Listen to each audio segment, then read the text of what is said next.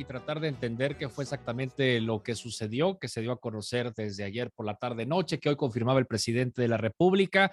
La Secretaría de la Defensa Nacional sufrió un ciberataque masivo en el que un grupo de hackers sustrajo de sus archivos y bases de datos alrededor de 6 terabytes de información clasificada, información sensible, destacando reportes del estado de salud del presidente, que hoy mismo él admitió y confirmó algunas situaciones de emergencia que obligaron su traslado del Hospital Central Militar Ah, y el diagnóstico de angina de pecho que le hicieron médicos militares. Él mismo lo estaba confirmando y también pues la autoría ¿no? de, este, de este ciberataque a través de una publicación que se da en un micrositio. Yo le agradezco muchísimo el día de hoy a Rodrigo Sámano. Eh, él es socio fundador de ISLA, que es Intelligence Services en Latin America y especialista en seguridad cibernética e inteligencia electrónica que nos acompañe porque pues hay que despejar estas incógnitas. ¿Qué tal, Rodrigo? Qué gusto. Muy buenas tardes. Muy buenas tardes, a tus órdenes. Muchas gracias por el espacio. Gracias, gracias a ti por estar con nosotros el día de hoy. Rodrigo, ¿quién tiene la capacidad para hackear la Secretaría de la Defensa Nacional, para atacar los sistemas de información de la Sedena, por ejemplo?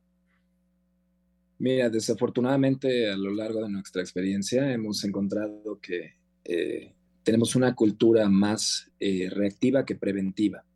Entonces, eh, en el Estado mexicano, digo, creo que en alguno de los comentarios previos antes de, este espacio estaban platicando de lo que pasó con la Lotería Nacional hace tiempo. Entonces, usualmente hay personas que se encargan quizás de los sistemas y la seguridad y que no están eh, en la posición correcta.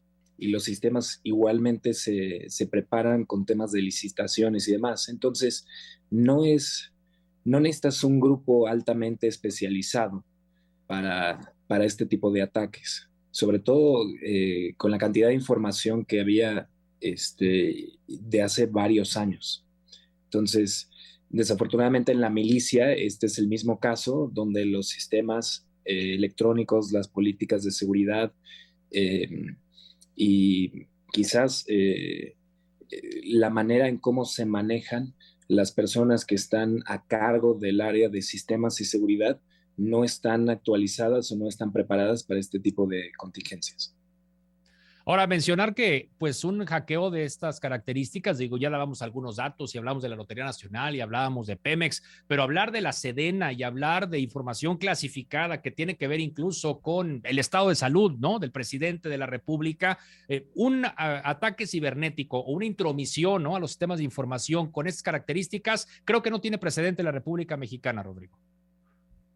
Es correcto, tienes razón, pero eh, desafortunadamente eh, lo que genera algún cambio o que de verdad este, se, promueva eh, temas de seguridad, actualización, modernización o que sigan las políticas simplemente de seguridad, necesita casos de este estilo para que, para que haya una reacción.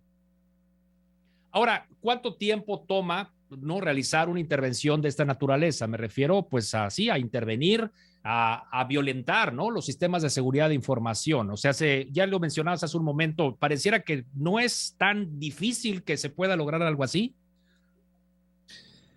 Mira, por la cantidad de información, a las tasas de transferencia que habría el día de hoy, no debería de ser mucho tiempo, pero eh, simplemente por el caso, en mi opinión, yo creo que esto debe de llevar ya bastante tiempo, donde quizás se encontró una, un área vulnerable donde pudieron respaldar toda esta información para después publicarla y además, em, bueno, hay, hay espacios donde ellos se autocensuran, ¿no? Para tratar de, en teoría, proteger a, cierto, a ciertas personas o a personal en, en situaciones de riesgo. Entonces yo creo que esto ya lleva bastante tiempo.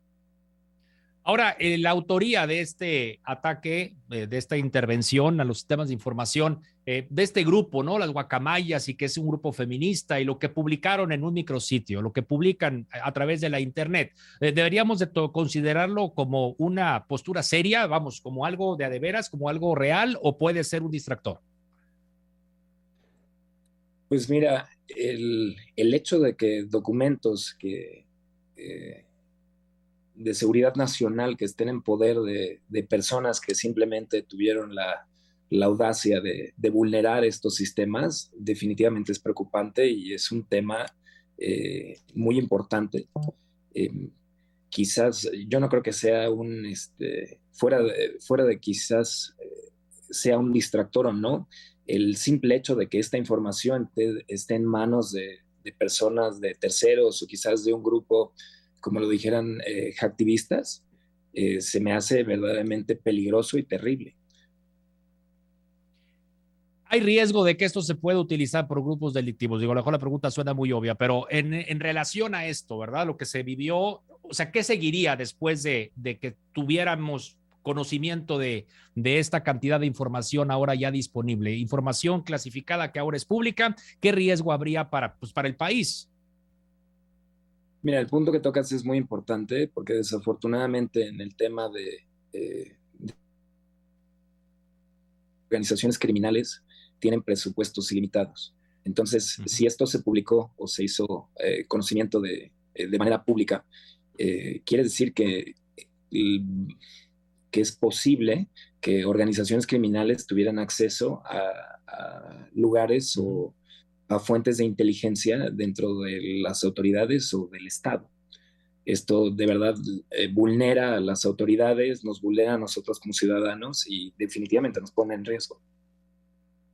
Ahora, Rodrigo, ¿Cómo reforzar la ciberseguridad? O sea, ¿esto crees tú que tenga eh, pues una consecuencia, vamos a decir, favorable? O sea, que aprendamos de esta experiencia o qué es lo que debería de hacer en este caso el gobierno, la Secretaría de la Defensa Nacional, después de lo ocurrido, ahora ya conocido y confirmado.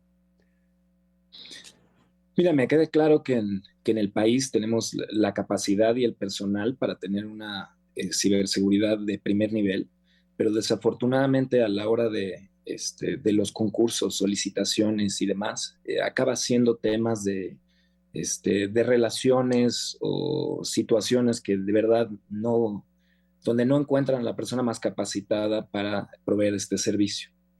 Y además, eventualmente, otra vez regreso al tema de que somos muy reactivos.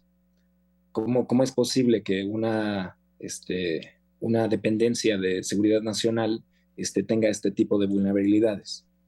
Simplemente que esta información exista, ¿cuál sería el punto de tener un registro desde hace más de cinco años sobre esto y tener un histórico?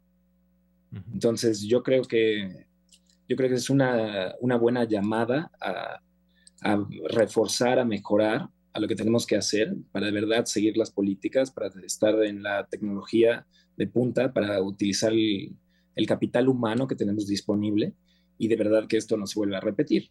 Digo, ha, habido cuántas veces que se filtra información privilegiada, tanto quizás hace tiempo lo del INE, la base de datos, o sea, la información personal de los ciudadanos y nosotros definitivamente nos pone en riesgos. Riesgo, perdón. Claro.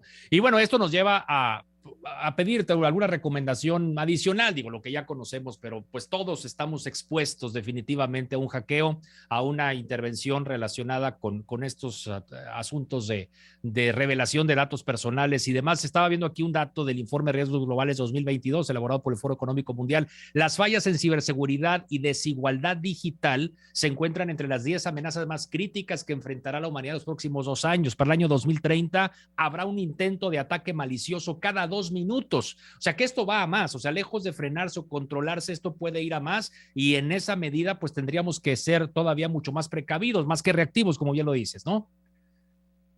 Correcto. Desafortunadamente, este, en el mundo somos uno de los países más vulnerados. Eh, y la cantidad de casos, ataques, este, fraudes y situaciones, yo creo que tienen las autoridades rebasadas en este momento.